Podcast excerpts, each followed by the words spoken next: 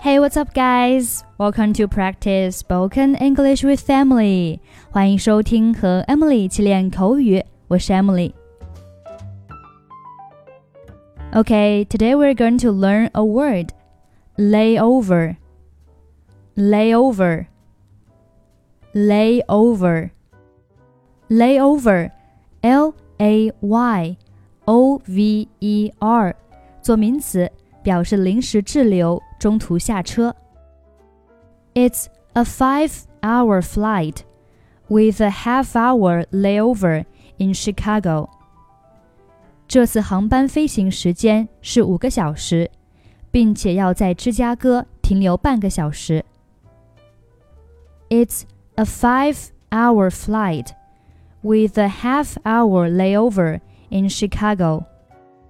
We only have a two-hour layover in Japan. 我们在日本只有两个小时的中途停留。We only have a two-hour layover in Japan.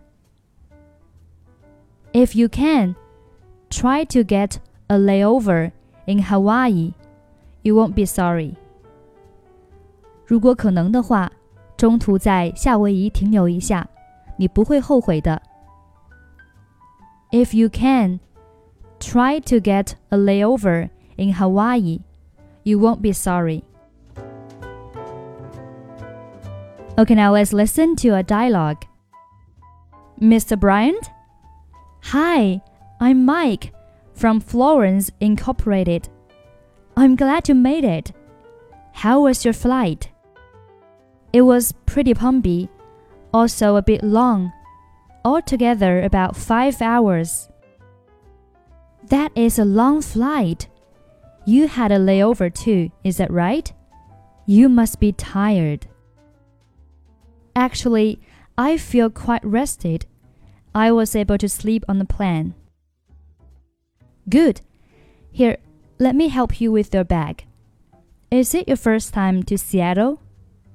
I'd be very happy to take you around the city and show you the sights tonight, if you are available. That would be very nice. You're too kind. I've already made a hotel reservation for you. Let's go to the hotel first and drop off your things. Then, I'd like to have a drink so that we can get better acquainted. I've booked a table at an exclusive restaurant downtown.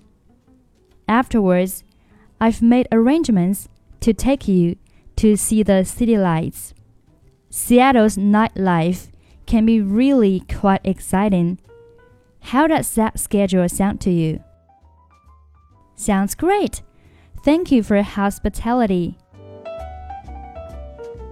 Okay, that's pretty much for today. 如果您想参与本期节目的跟读版本以及语音打分，欢迎您关注我们的微信公众号“英语主播 Emily”。 在公众号里回复“节目”两个字就可以加入。I'm Emily. I'll see you next time. 拜拜